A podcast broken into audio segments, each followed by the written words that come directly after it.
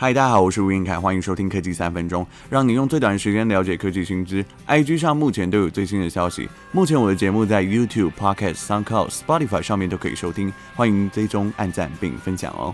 相信你对 WiFi 一定不陌生。今天我要跟大家介绍的是 WiFi 第六代。从 WiFi 的发展历史是从 WiFi 联盟开始制定的，这一次名称有进行一次的翻修，方便使用者及厂商推广。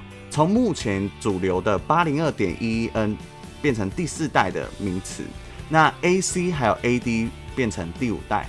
目前二零一九年最新的八零二点一 AX 上面又变成一个数字六的符号，那最高理论值可以来到十点五三 Gigabyte，频宽呢从二十 MHz 到一百六十 MHz，频宽加大。在二零二零年的小改款 WiFi 六一里面呢。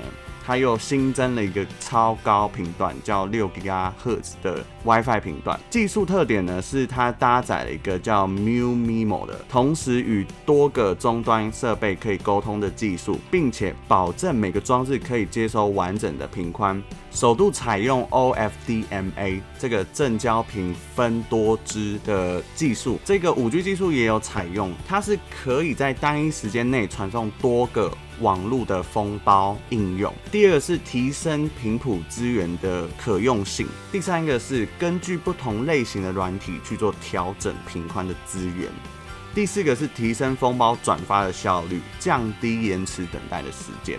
那最佳的这个直载波段，它是越密集的频谱，同时也带来更高的效率。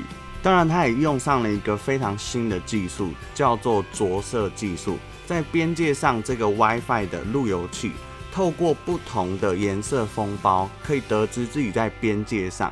那同时就可以用比较小的功率去传送这些封包，避免你在大环境底下有受到其他 WiFi 的干扰。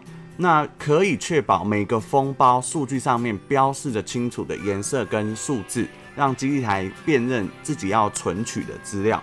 并且提高联网的效率，形成一个更有效的无线网络架构。那传输的速率比起 WiFi 第五代提高百分之三十九，可以在相同时间内传输更多的资料量，支援一 G 以上的频宽哦。那也支援 WPA 三的连线模式，支援百台以上的 IoT 装置。同时，它的新的波束复型的一个讯号发送至各装置的时候，会变得更加完整包覆。支援的装置从 Apple iPhone 十一、十一 Pro 到最新的 SE 二零二零，还有 Android 手机，像 Galaxy Note 十、Galaxy S 十。那总结的部分是，五 G 的 WiFi 技术概念均是相通的，只是传输的媒介不同，可能实现 WiFi 漫游的方式也会不一样。今天的节目结束啦！如果你喜欢我节目，欢迎按赞、订阅、追踪并分享。我们下次见，拜拜。